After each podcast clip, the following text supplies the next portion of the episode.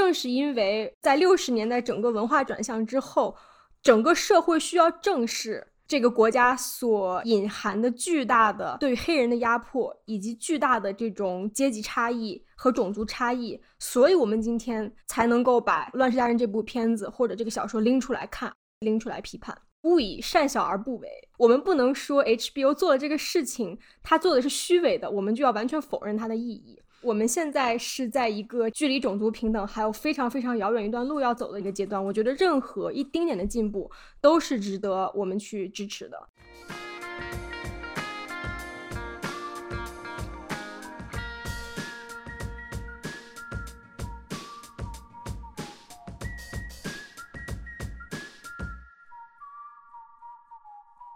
你们好，欢迎收听这期小声喧哗，我是主播 Afra。小声喧哗是一档从影视文本中以女性视角来观察和批判世界如何被塑造的播客。如果你喜欢我们的节目，可以去爱发电和 Patreon 上支持我们，筹到的钱会被用于剪辑、设计等等播客的日常花销中。这两个众筹平台链接会放在节目的文案中。那今天和我在一起的还有常驻主播伊娜，大家好，我是伊娜，以及我们的老朋友北大飞，这是北大飞第一次上小声喧哗，嗯，北大飞给大家打个招呼。大家好，我是北大飞，呃，非常荣幸今天第一次能上小声喧哗和大家聊天儿。对，嗯，那北大飞简单介绍一下，他是一位知名的互联网博主，然后在政治、宗教、历史等等问题上都有很多非常棒的文章啊。他同时也是一名金融和软件业的从业者，呃，现在在湾区。呃，那我们今天其实请北大飞要聊的呢，是一个应该是已经过了热点的一个话题，就是《乱世佳人》下架所引起的非常多的争议。聊到这个，就要说到这个事情的前因后果，就是华纳集团旗下的 HBO 将经典的影片《乱世佳人》从它的平台上下架之后呢，会重新上架，因为里面涉及了非常多对于忽视奴隶制度的恐怖性，或者是塑造这种有色人种的刻板印象等等。啊，那这个下架的事情就被很多人解读为是美国的一个破四旧的一个事件，就说《乱世佳人》成为了美国文革中的一一株毒草啊什么的，然后现在这个美国白左要。对这个乱世佳人进行一个历史的清算，所以我们今天请北大飞，就是想通过这个契机来聊一下乱世佳人这个文本。所以我们其实今天不一定一定要聊说美国破四旧这个事情，而是我们希望从文本的解读中去探究它的问题究竟在哪里。我给大家简单介绍一下啊，《乱世佳人》这个小说或者电影吧，应应该大家都比较熟悉。这个是由呃玛格丽特·米切尔由一九三六年写的小说。呃，这个故事是围绕着南北战争时期南方种植园的女儿斯嘉丽的生活展开，由斯嘉丽的恋爱、婚姻的波折以及庄园的变迁串起了美国的内战历史。三年之后，这个小说被改编成了一个电影，在一九三九年的十二月十五日公映。一经公映之后，这个电影就炸了，它当时的票房收入就有两亿美元。如果按照通货膨胀来算的话，那它应该是美国影史上票房收入最高的影片，也拿了十个奥斯卡大奖，甚至对之后的这个电影工业都有非常深远的影响。那这个电影其实它在上映的时候就已经引起了非常多的争议，当时基本上很多剧院门口都有各种有色人种拿着牌子去抗议。这是一部电影，也是一个商业奇迹，但是这部电影又偏偏对我们现在的呃世界造成了一些影响。它其实是以和人的心灵直接沟通、塑造人的头脑这样一种方式去塑造我们现在的现实。这件事情，小陈春华认为是非常重要的，所以我们今天一定要聊一下。嗯，呃，说完这么多，就是想问一下伊娜和北大飞，你当时看完《乱世佳人》的电影或者小说之后是什么感受？你当时是怎么第一次拿起这本书或者看开始看这部电影的？我可以说是先看书后看电影。当时我看的是《飘》的英文原版。是呃，九四年外研社呃出版了一套叫做呃英文原版世界名著丛书，是那一年我姐姐她上大学四年级，她从呃南京呃购买回家的，呃就是我也是在大学四年级，我和我姐姐以及我们这一代很多人阅读呃这一本英文原版都有一个比较共同的目的，就是要呃学习英语，提高阅读水平，准备出国考试。呃，然后我读这本书呢，也是因为我对文学的喜爱，听说这本书是一本很著名的世界名著。那我读完这本书之后，我在呃看的电影，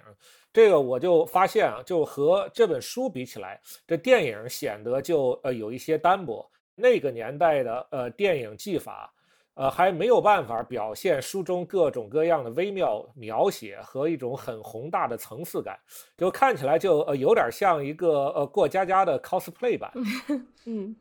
嗯，那伊娜呢？我本人是没有看过书，只看过电影。我一开始一直以来对就是《乱世佳人》这部电影的感觉就是一部爱情戏，然后一直也都听说这是啊经典中的经典，对男女主角印象很深，觉得他们当时是美国电影啊在那个时候的第一 couple，不管从演技也好，还是说啊他们在电影中的角色也好。后来是学多了一些历史，然后更深一步去了解这部电影，才意识到其实问题挺多的，比如说电影本身对于大环境的设定其实是还原了。当时的文化背景，但是对于奴隶制的描写啊，其实是和当时美国社会对于奴隶制的看法是类似的，也就是说，基本上是并没有任何批判，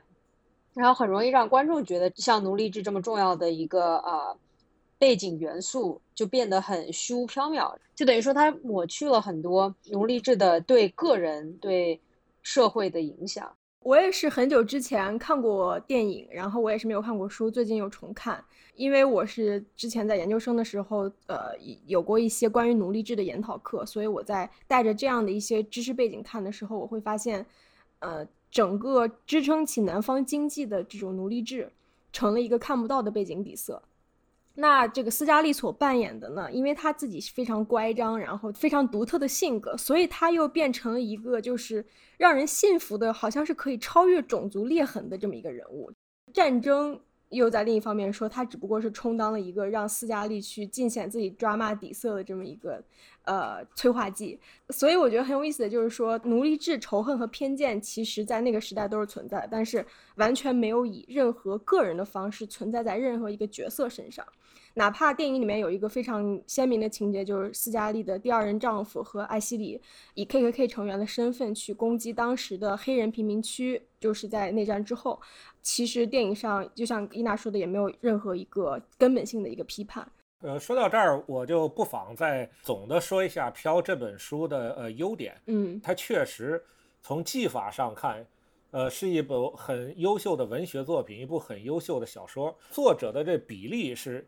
异常的强大，以至于作者能够非常轻松地左右读者的情感。他这种强大，就首先表现在对人物的一种微观描写，包括对话、心理、情绪、思想，然后制造了现场气氛，然后非常善于构造种种戏剧化的场面，然后就具有一个高度的画面感。这在女性人物方面是尤其是突出，这可能和作者本身是女性有关系。通过这些微观描写，他就很成功的再造了社会时局，当时的社会环境。你阅读这本书，就好像坐上了一个时间机器，产生了一个你亲眼再次目睹历史的一种幻觉。实际上呢？这种历史只是一个虚拟现实，读者就很容易掉进作者所构建的一个意识形态和共情的陷阱。我读这本书的时候，那我对美国南方奴隶制度是有了解的，知道有这么个事儿，但这种了解基本来自于中学历史教科书。嗯，当时我们的历史教科书呢，也是高度的意识形态化，比较教条，比较枯燥，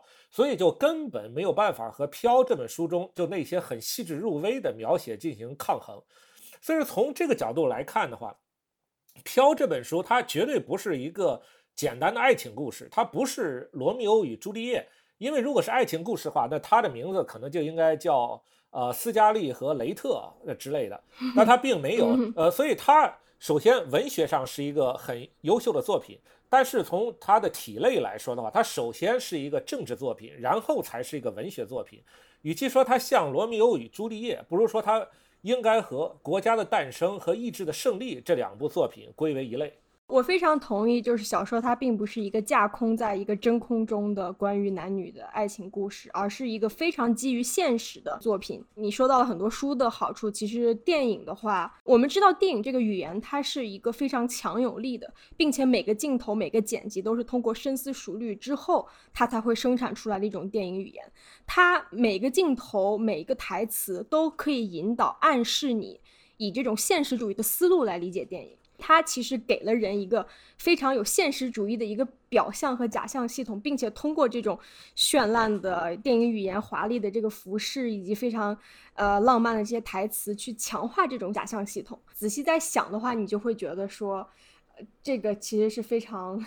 鸡贼的一个事情，因为里面有很多非常鲜明的人物吧，然后他们每个人物也可能代表着作者想要传达的某些呃信息讯号。我想问一下大家，对里面的经典人物，比方说斯嘉丽，比方说艾希里，或者斯嘉丽的父亲这样的人物，有怎样的评价？那这斯嘉丽的话，在《飘》里面，就除了爱情这方面，主要表现他一个个人奋斗，而且他这种个人奋斗就有点像一个阿甘，比较傻白甜，就是他很 down to earth，就是他呃不太理解各种各样的形而上这些呃宏大的叙事，但是呢，他具有一种。爱尔兰人的一种血性和土性，就是一种非常原始和顽强的生命力。他能在这一切一切的困境中努力的生存，热爱家乡，积极进取。实际上呢，就代表了作者他心目中的家乡，就是那个从内战的灰烬中重生的佐治亚或者亚特兰大。但是呢，就是你如果仔细的想想斯嘉丽的个人奋斗形象的话，就会发现，在这个表层下。就有很多很严重的问题，比如说他这个逆境，实际上你仔细想想，指的就是南方为了保障这个奴隶制度，主动挑起内战，最后又一败涂地。然后在奴隶被解放之后，这个南方的贵族上层经历了一个比较短暂的狼狈的阶段，所以这就是斯嘉丽的逆境。所以这头存在一个很大的情感陷阱。那你被斯嘉丽他这个个人奋斗一下子感动了，你在你不知道的情况下就已经从意识形态和情感上否定和仇视了这种废奴主义、种族平等这样的一些来自于北方的意识形态。然后就是你再看斯嘉丽这种困境，他到底又有多严重呢？就是他最糟糕的时候，就他也仍然有土地、有住房，塔拉庄园还在，他还有武器，他的亡夫查理留给他了一把枪，他能够击毙。来进攻的联邦士兵，呃，然后呢，他还有很强的人际关系，所以说这就与其说是个人奋斗，更像是说你这个南方奴隶主上层，在他非常短暂的一一段狼狈的时期之后呢，就利用他们根深蒂固的特权，就迅速的卷土重来的一个过程。里面要丑化人物，就是他的呃邻居，南方叫 White Trash，就白垃圾邻居 Slattery。呃，这么一个白人平民妇女，就是后来这个妇女和她家之前被赶走的管家结婚，合谋要夺走他们家的土地。当时斯嘉丽就有一个感叹，就说国已经不国之后，现在的城市劳动都什么都得不来了。但如果你仔细一想，就发现这个说法很有问题，就是到底谁在城市劳动？是吧？他那个邻居 Slattery 实际上比起斯嘉丽这个庄园是的劳动要诚实的多。他没有奴隶，他全在自己用双手开垦那个土地。而斯嘉丽呢，他的这一切都是建构在奴隶的血汗上面的。但到最后，斯嘉丽倒成了一个个人奋斗的典型，就他的那个邻居 Slattery 成了一个。这种反面的典型，这就有点就像是对这个 Slattery 这些白人平民阶层说：“啊，你也配姓赵？就你也配个人奋斗？你那个东西叫配叫个人奋斗吗？对吧？你就是一个白垃圾。”所以这就是他个人奋斗的形象下面有很大的问题。对对，我同意。而且我觉得另外一个陷阱就是说，呃，斯嘉丽这个人物形象之复杂程度，让人陷入了一种对于人物形象或者情节分析的这种眼花缭乱的。这样一种世界中，所以你没有办法抽离出来对于这个人物的痴迷和迷恋，因为他的每一步路都是非常游刃有余，而且他的性格简直是太受同时代的女性喜欢了。他非常的功利主义、利己主义，他非常的不以这些所谓当时的这种道德观念为左右。就像呃刚刚北大飞说的，他个人的内核是这种。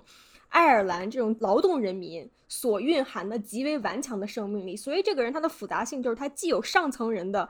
呃，所谓赵家的这种高贵，他还兼并了这个爱尔兰人，呃，劳动人民的这种智慧和 street smart，对吧？所以也就是因为这个原因，当时哎，所有的人看完书之后，尤其是女性都。备受鼓舞，她这个女性的人物形象，因为她是如此的扎根于土地，因为她是如此的，就是生命力旺盛，所以她很像是莫言或者陈忠实这种乡土小说里面写的这种女性。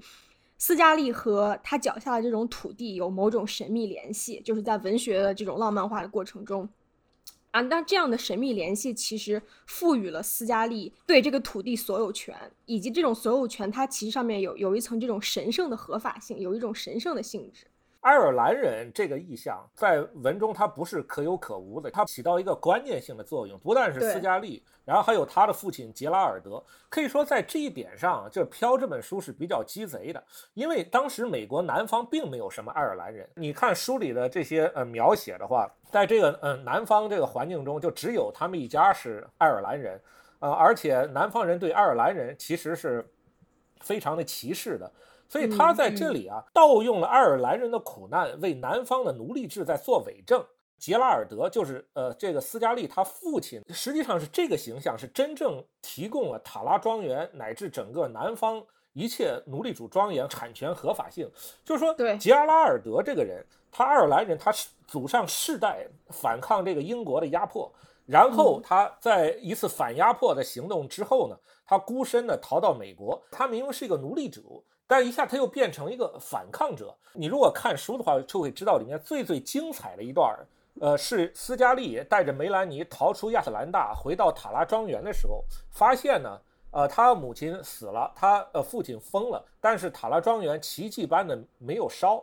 呃，他那个已经呃半疯的父亲就告诉他这个事情的来龙去脉，就是当联邦军队要烧塔拉庄园的时候，他父亲就站在这个塔拉庄园呃房子门廊下面，对呃联邦士兵就说说你们就烧吧，我就站在这儿，我家人全在这儿，你们把我们活活烧死。然后就有一段就是非常。可以说非常感人的描述。我每读一段这句话，我都是热泪盈眶。他就讲的是斯嘉丽看到他父亲那些眼神，他就能够想象在当时呢，他父亲站在那儿的时候，说就有太多太多的爱尔兰先祖挤在杰拉尔德的肩膀上嘶吼，说这些先祖们，他们为了守卫几亩贫瘠的土地。战斗到最后一滴血，他们绝对不离开，他们绝对不放弃他们曾经生活过、耕种过、爱过和繁衍过的家园。对，你看这之后，你就心悦诚服的、五体投地的承认了，这个塔拉庄园只能是杰拉尔德和斯嘉丽他们家的，不能是任何其他人的，不能是什么呃白人平民 slavery 的，更不能是这些解放黑奴们的，只能是他们家的。所以这个我觉得真是用。爱尔兰人的苦难为南方奴隶制做伪证。我其实想说一下梅兰妮这个角色，因为梅兰妮她是斯嘉丽唯一的一个同阶层而且是同年龄的女性朋友，因为在他们的这个呃城镇中，其他的所有和呃斯嘉丽大概年纪相仿的女孩子都视她为一个威胁。因为对斯嘉丽，她是个性太顽强，然后以及她太善用自己的这种美貌，呃，去赢取资源，有一种狡猾的、天真又可爱的自私，对吧？然后任性又叛逆。那梅兰妮呢？她是一个非常非常完美的女性。她和艾希里的这种结合，我总觉得是作者想象中的这种南方道德的化身。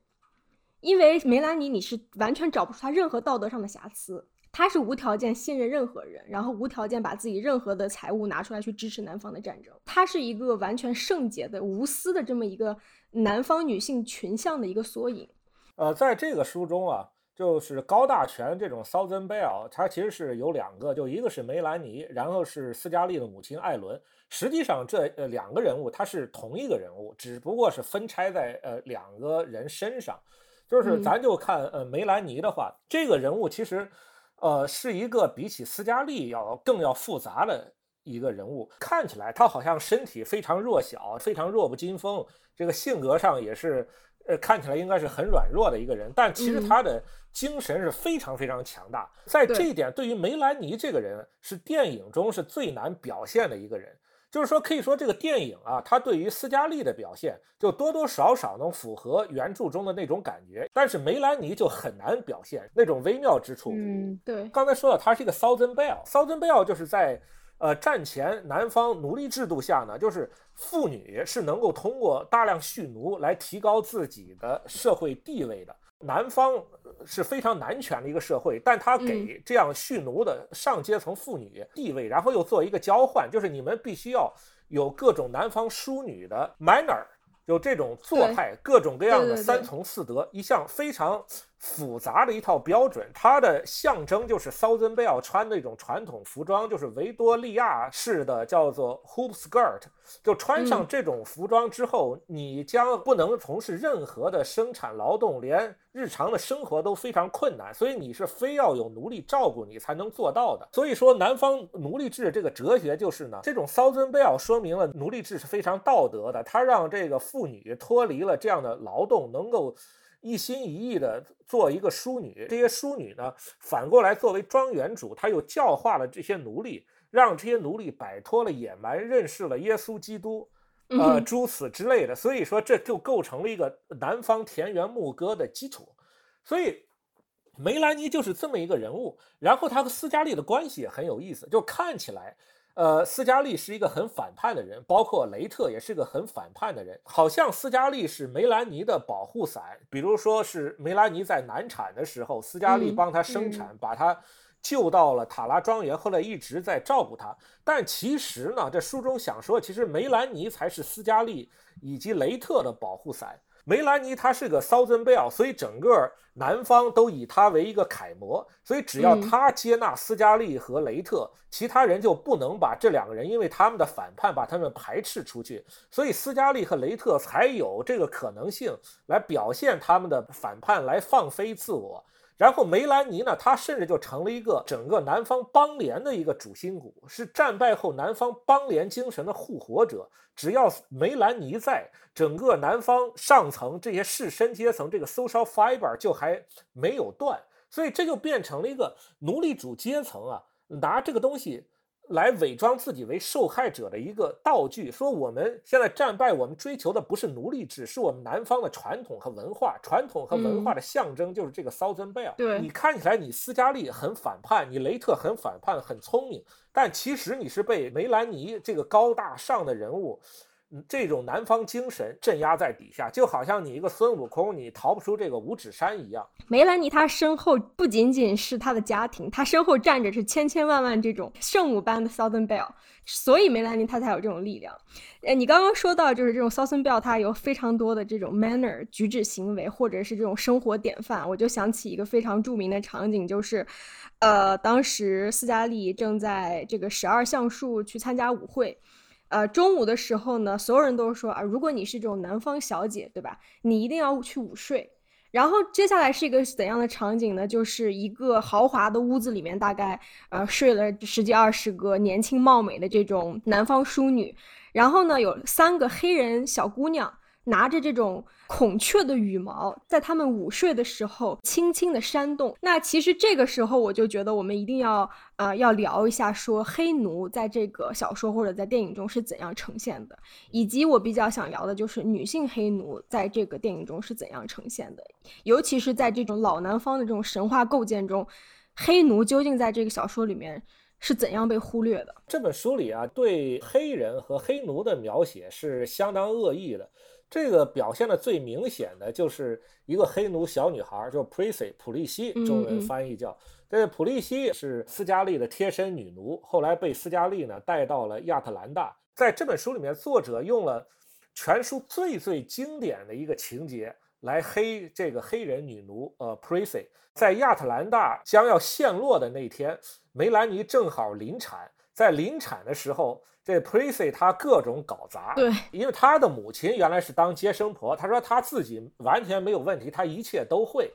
呃，实际上她是指望那个医生来，她自己在吹牛。然后后来知道这个医生不能来的时候，她终于露馅了，说自己其实什么都不会。在他说出这话之前，连读者都以为他是什么都会的，所以这等于就是把这个读者就绑上了一个情绪过山车，让读者也大吃一惊。Chris 在他正要逃的时候没逃了，被斯斯嘉丽一把抓住，然后狂抽大耳光，所以这一下就让读者觉得这真是太解气了，说这个人实在是。太欠揍了，是是是，我对我当时也是，我当时也完全这种感受，因为梅兰妮她大概是奄奄一息的这个样子，然后当时亚特兰大这个车站上战火熊熊，几千具尸体或者是病患，然后需要医生的照顾，梅兰妮快生了，然后这个时候搞出这样的一个幺蛾子，然后我都替斯嘉丽急，就是这个耳光我都想替斯嘉丽抽，所以说这个人物的构造是非常有问题的，在电影中。这些黑奴，他们不是忠心耿耿，就像是妈咪一样，或者就是温和善良且愚蠢，就是 Big Sam，或者说他们又蠢又坏又懒又笨，就是像刚我们刚刚说的这个 Prissy，甚至是之后的黑人。民权运动领袖 Malcolm X，他在自己的自传中也说，他当他在观看《乱世佳人》的时候，Prissy 这个形象人物角色让他感到极其的不舒适，让他觉得如坐针毡。对这些黑人形象的塑造，其实真的是延伸到了美国文化里。比如说，有一个非常著名的就是卖松饼面粉，就 pancake mix 的一个牌子，嗯，叫 Aunt Jemima。然后这个品牌的形象和符号其实就是一个和蔼温顺的。黑人大妈，然后直到今年的六月份，百事公司就是这个品牌的母公司才决定说让这个品牌退休，因为他们意识到这个啊，Aunt Jemima 这个形象的原型正是一位黑奴。对，这个奴隶制都被废除了这么多年，然而到今年二零二零年，是因为最近在美国发生的一系列社会运动，才导致。啊，这个品牌的母公司意识到，哦，这样好像不是很正确，害怕舆论批判，才决定把这个品牌给下架。然后同等道理，有一个速食米饭的一个牌子叫 Uncle Ben's，自一九四六年它成立以来，这个 Uncle Ben 的产品形象一直是一个打着领结的非洲裔美国老头的形象。然后呢，这也是基于芝加哥一位给酒店就是开门的一位老大爷。除了在美国文化中以外，其实。这种描写在现代的电影中也挺常见的，比如说二零一一年的《The Help》这个电影，中文名叫《相助》，是改编自啊二零零九年的一本小说。在美国社会运动的这个大背景下，这几周《The Help》成为了网飞上非常热门的一部电影，然后它在豆瓣上的评分也有八点八。但如果你不去仔细研究这个新闻，可能不知道《The Help》的女主角 Viola Davis 一位啊非常著名的演员，她其实。特别后悔参演这部电影，因为这是一个关于黑人女佣的故事，但是出发的视觉却是从一个白人家庭里面来讲。然后同时，这部电影所讲述的故事其实是一个白人女性被杂志邀请去写一个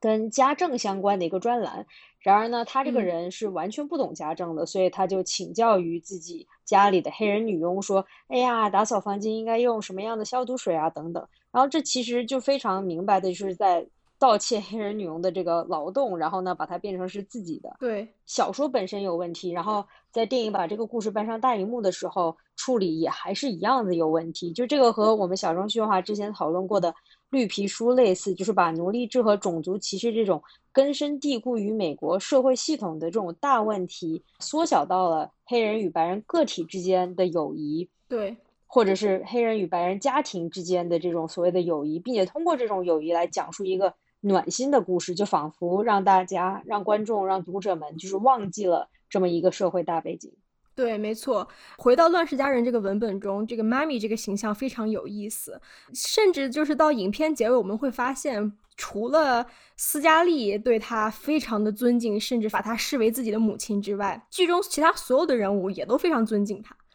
都跟她都非常好。但是我们能发现一个致命的一个缺点，就是这个妈咪她一直是没有自我的。那这个电影里面很多黑奴表现出来的快乐啊、温和和主人其乐融融的这么一个虚幻的景象，就成了一九三九年呃《乱世佳人》这个电影上映的时候，非常多黑人感到愤怒的一大原因。就当时有很多人就是在黑人抗议者在这个剧院门口打着一个标语，就是说如果有皮鞭抽打你，那你也不得不温和这样的牌子，因为这个电影是如如此的脱离现实，等于是对黑人群体的一个再次伤害。里面有一个最让我印象深刻的一个小说情节，就是说，呃，一个老年黑人，呃，当时在内战结束之后，所有的黑人等于说他们都恢复了自由身，然后这个老年黑人颤颤巍拦住路边的一个白人妇女，哀求对方。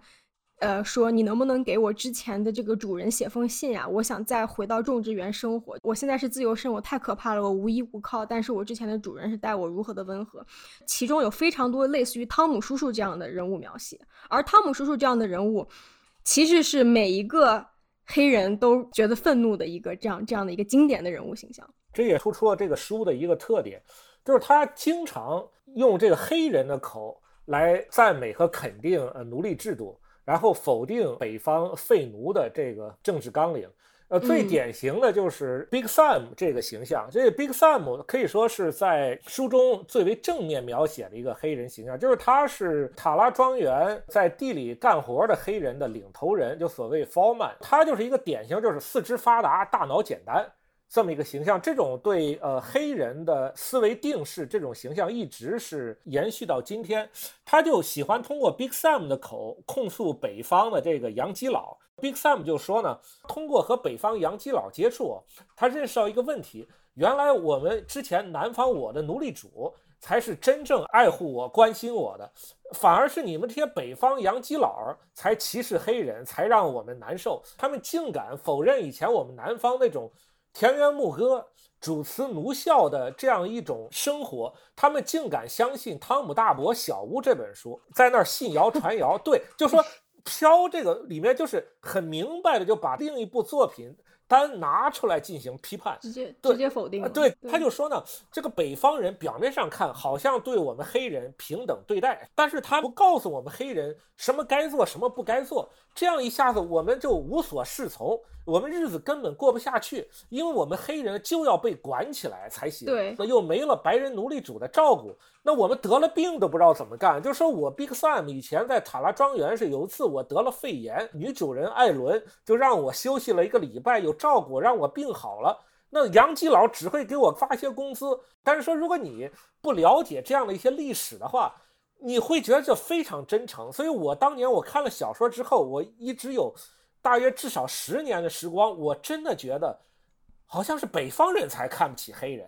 对吧？这南方人跟黑人，大家都是一家人呢，是吧？我真的有这种错觉。对，当时这个 Big Sam 和斯嘉丽在战后第一次重逢的时候，小说中对这个 Big Sam 的描述就是，他西瓜粉颜色的舌头伸了出来，整个身体都开始扭动。他快乐的就像一只狗在咆哮一样可笑。天哪！你仔细想一下，这样的描写并不是在描写一个人，而是一种非常动物化的宠物般的一个描写。这是一个非常可怕的去人性化的描写。我们能看到鲁迅笔下的闰土是一个非常有血有肉的人。他之后就是跪下叫一声“老爷”这句话，是让鲁迅感到非常悲凉的一件事情。而鲁迅的年代可能要更早一点。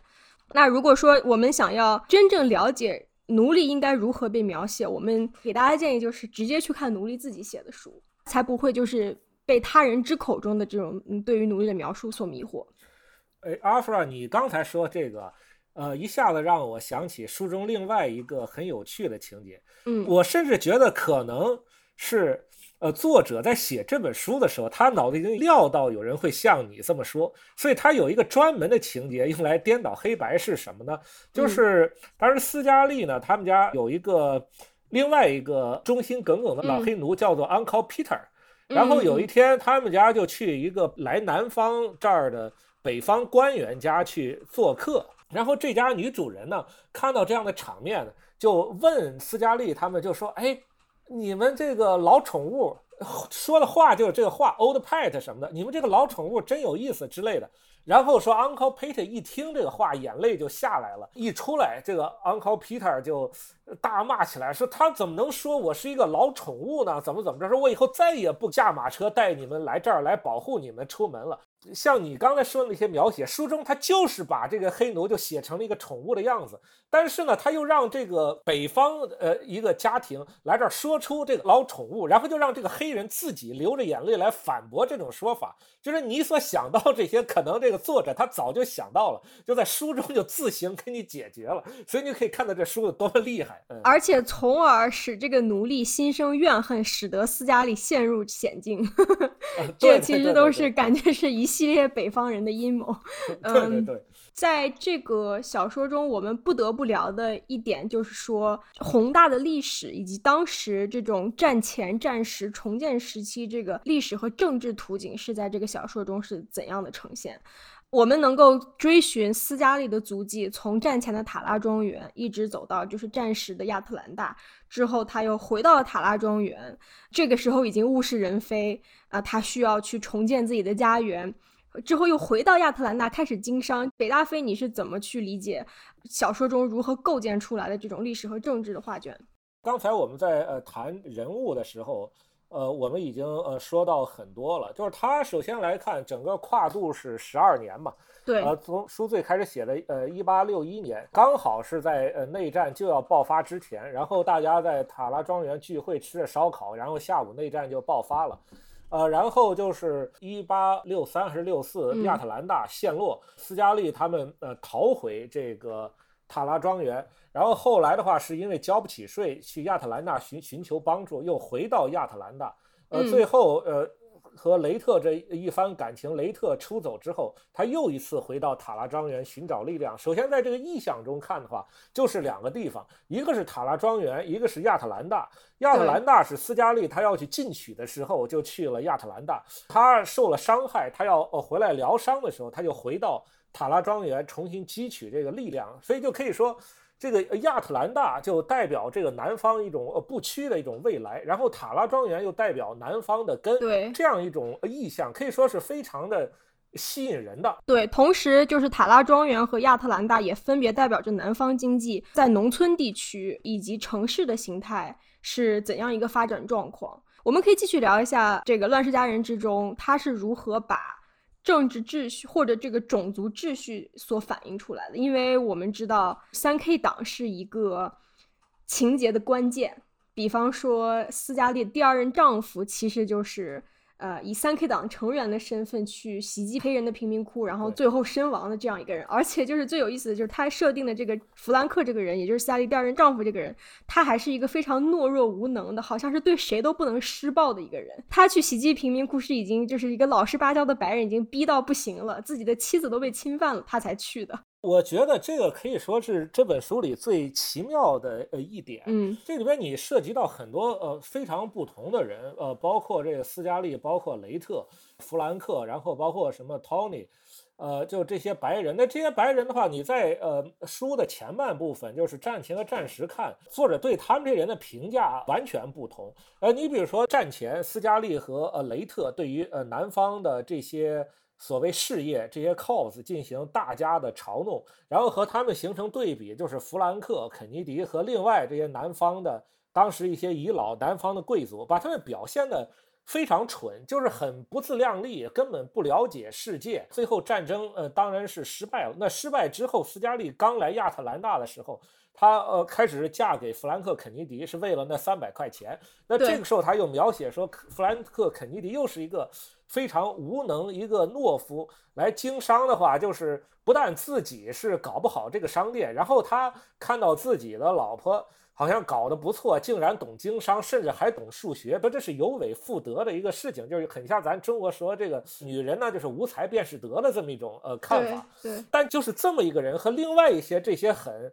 看起来很二的一些南方贵族，这些遗老，就一到这个种族秩序，一到这个 K K K 三 K 党啊大是大非的问题上的话，马上摇身一变，一个个就深明大义，就说话的腔调什么全都不一样了，沉着冷静，对这个政治也都呃很懂了，就让人大吃一惊，说这些人哪有这样的智慧和头脑？这相比一看，反而斯嘉丽就真的变成了一个。自私自利、目光很短浅的这么一个小妇人，整个一下就反转了。然后这个雷特呢，好像之前是整天嘲笑他们，但一到这个种族秩序的问题，马上也就加入了他们。后来包括和这个肯尼迪他们一块出击。也去进攻贫民窟之类的，大家又一下就变成这个战友了，就变成了一伙人，就不是我嘲笑你，嘲笑你这个关系，对对对，就说你看这个南方精神，就把所有人都聚在一起，这背后到底是一个什么东西？对，看很明显了。那其实说到这一点，我就非常想聊一下，就是当时电影上映的这个节点，因为我们知道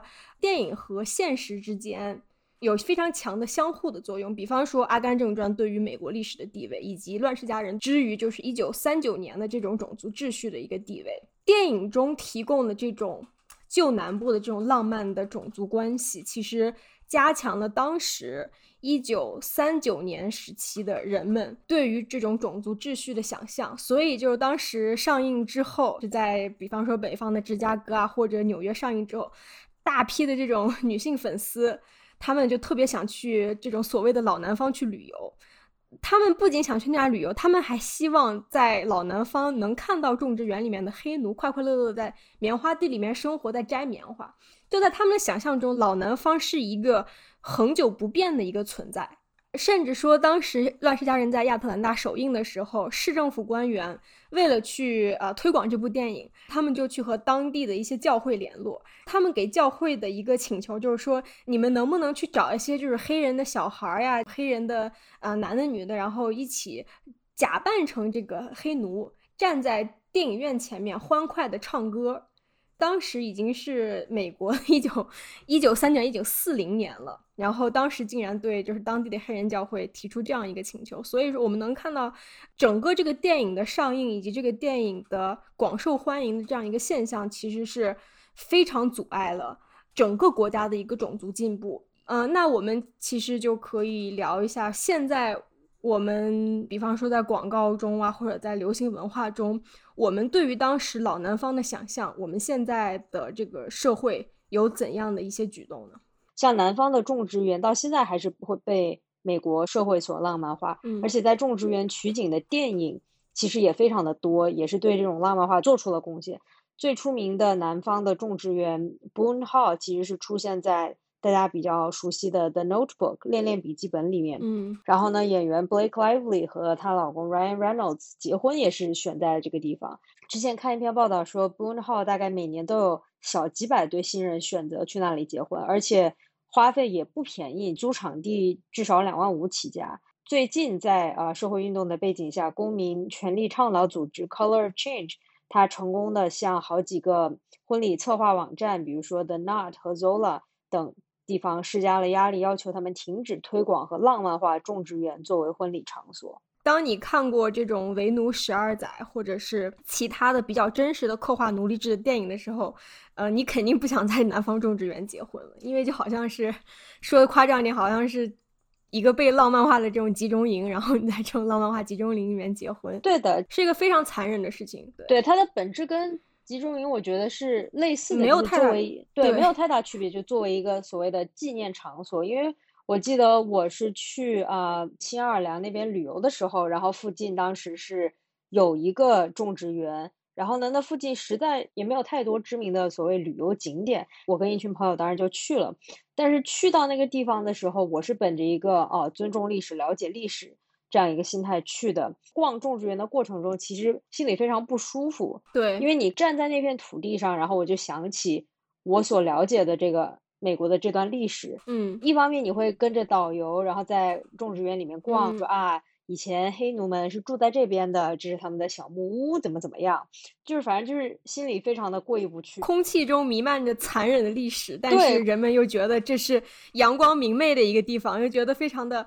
就感觉像逃出绝命镇。他在一个非常宁静祥和的一个乡下的这种豪宅庄园中，营造了一种非常说不出来的让你毛骨悚然的一种气氛，对，非常毛骨悚然。对，我觉得这就是很多这种南方种植园给我的感觉。就是南方种植园，它你走在林荫大道上，然后你看到一批接着一批的游客在那里摆拍，各种姿势摆拍。然后呢，你只要把镜头稍微的向右或者向左移一点，你就可以看到以前的奴隶所居住的小木屋，到现在还在那里，对吧？这段历史并不久远，不是说一个世纪、几个世纪以前，对于我们现在所生活的年代来说还挺近的。所以就是仔细想一想，真的是毛骨悚然。当《乱世佳人》这个电影被 HBO 下架之后，在中国掀起的水花要比在美国大大的多。我当时就觉得很奇怪，因为美国人好像觉得没有什么什么大碍，但是中国的社交媒体以及媒体都开始翻了天的在痛心疾首的警告美国人说：“啊，这就是美国文革的前兆，这就是破四旧啊，这就是清除人们的思想毒草，这是精神净化，这是很可怕的。”嗯，那我就是想聊一下，为什么《乱世佳人》能够在中国溅起这么大的水花，以及《乱世佳人》怎么就突然成为了中国人认为的欧美文学经典中的一员。我前几天呢，为了准备咱们播客，我还尤其呃考证了一下这个历史。当时在呃中国，这个《飘》这本书的译本是一一九四零年代，就傅东华的翻译本就已经有了。但后来在建国后这种正统意识形态下，那这当然是一部极端反动的小说，所以你不可能再出版。但直到就是说，呃，七九年的时候，嗯，呃，思想放开，在这个大环境下头，有很多之前不能出的书也被出版了。浙江人民出版社他决定重印《飘》这本书的傅东华译本，就一时就引起极大的轰动。当时真的是达到洛阳纸贵的程度，在意识形态上就造成了事端。因为《飘》这本书显然是为奴隶制唱赞歌，这个谁都能看出来。八零年的一月二十九号，《解放日报》就发表一篇著名的评论文章，就叫《飘到哪里去》。对于《飘》这本书的争论，就一直就到了中国的最高领导层，到政治局的级别。就在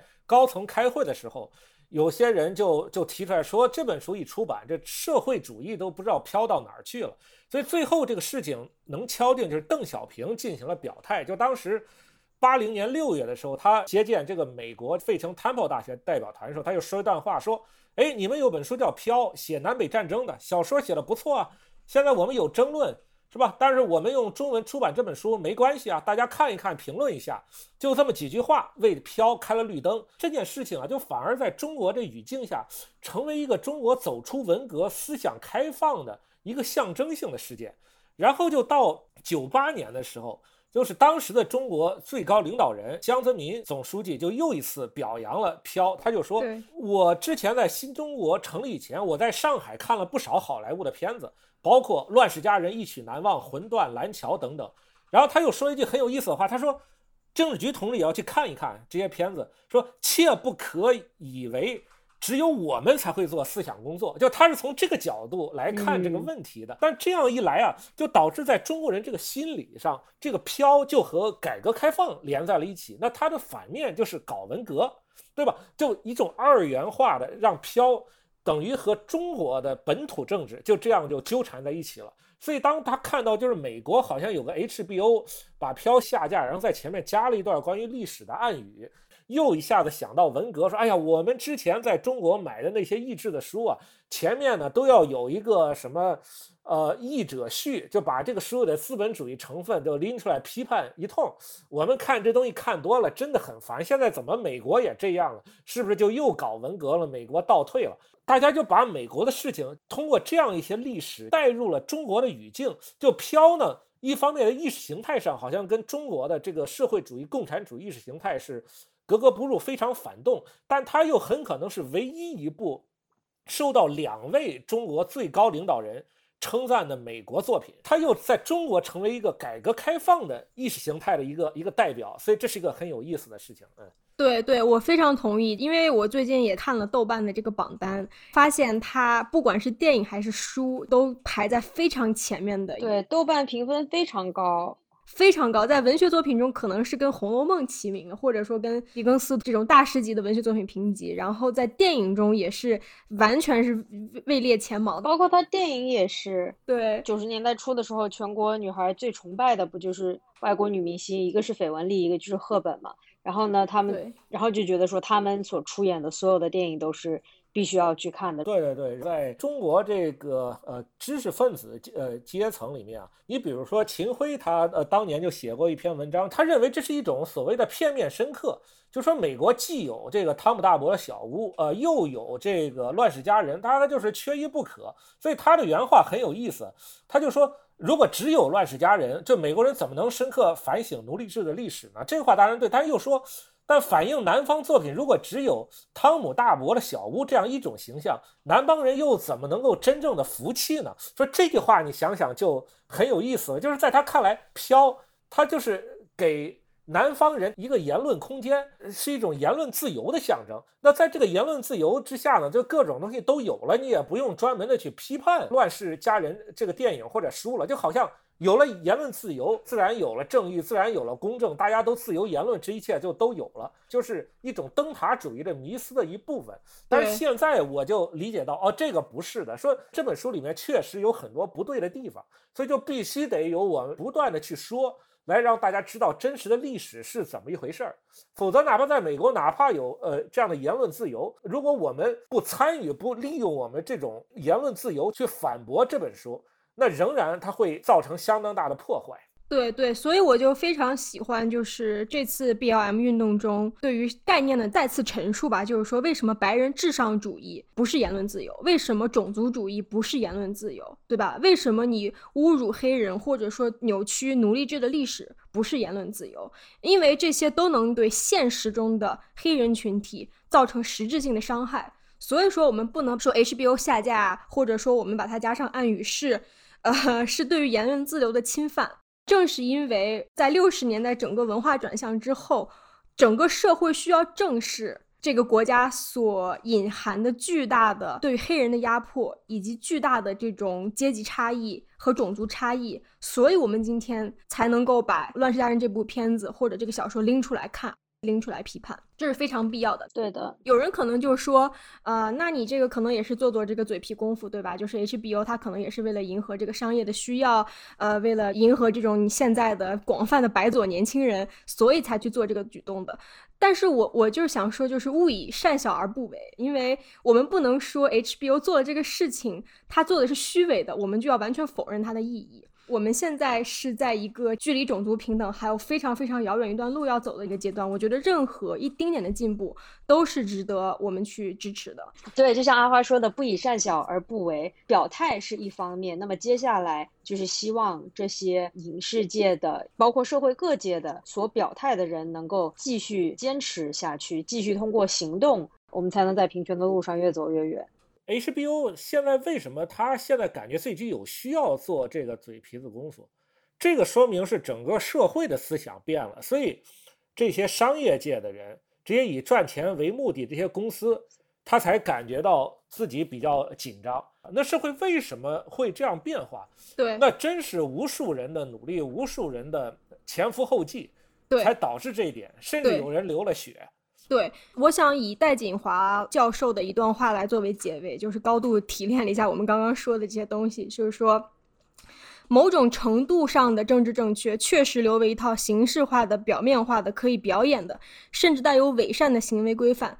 但是，当我们终于认识到这一点的时候，我们可能忽略了如下两点：第一，就是这套表面规范其实是整个六十年代社会抗争、各种少数族裔旷日持久争斗的结果，它迫使主流社会必须正视无处不在的阶级、性别、种族意义上的歧视，迫使他们自我检醒，至少表现出我知道歧视是不对的。而另外一点。当人们意识到这种东西可能是一种伪善的时候，绝不意味着我们要同时否定对于善的追求。我们对于阶级、性别、种族意义上的歧视的反叛，和对于社会平等的理想的无限趋近。在 quote 戴锦华老师另外一句话就是说，电影是朝向现实无限趋近的渐进线。这也是小声喧哗这个博客非常我们认为非常有意义的一点，就是呃，通过去解读、塑造我们现实的一些文本，我们才能。看到其中的一些问题，然后我们才能去反省我们现在仍要需要做出的努力。非常感谢北大飞做客小声喧哗，然后也非常感谢大家收听这集播客。嗯啊，如果你喜欢我们的节目，可以去爱发电和 Patreon 上支持我们，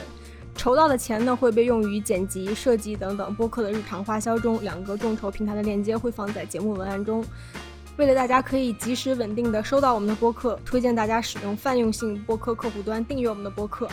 以苹果播客为例，你可以打开苹果播客自带的客户端，选择资料库右上角点击编辑，并点击通过 URL 添加节目，粘贴我们的 RSS feed。